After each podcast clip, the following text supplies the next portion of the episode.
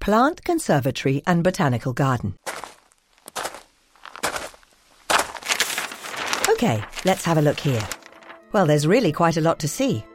Arboretum, horticultural plants, medicinal plants, greenhouses, the Garden of Sense and Touch, the Rockery. It's a 28 hectare garden and has 16,000 plant species from around the world.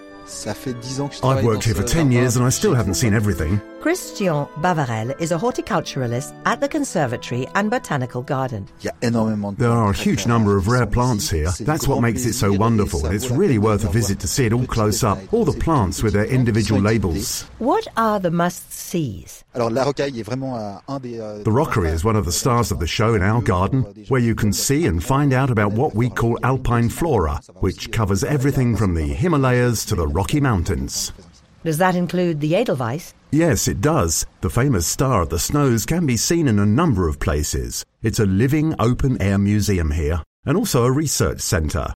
You may not realise it, but we're walking on the fifth largest herbarium on the planet. There are six million specimens stored under our feet. And who was responsible for creating this amazing library? Auguste Pyrame de Candolle, a Swiss botanist. He started his collection in the early 19th century in Bastions Park, where the Reformation Wall is. He had previously been appointed to the chair of botany and zoology at the Academy of Geneva. His idea was to establish a botanical garden to use for teaching purposes. It was the very first botanical garden in Geneva and was moved here in 1904.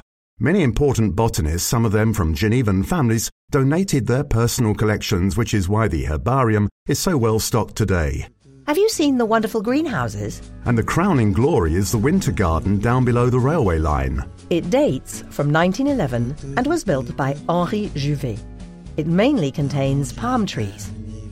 Christian Bavarel. The greenhouses are heated to a regulated temperature that only varies by one or two degrees, and they are plant producing machines that are precisely controlled in a way that isn't very usual nowadays. It's an architectural gem that has been handed down to us by our ancestors.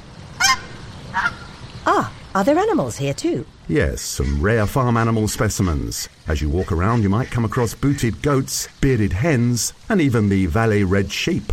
Art lovers can also see some lovely sculptures in amongst the plants. For example, The Flower Show by Dolores Blasco or Christine Z2 by Heinz Schwarz.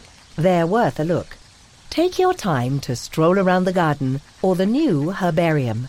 There's plenty of surprises to discover, including a curiosity room and shop, and also the Pyramus Terraces, where you can get something to eat. Thank you for continuing your museum hopping visit on the cultural trails of Geneva.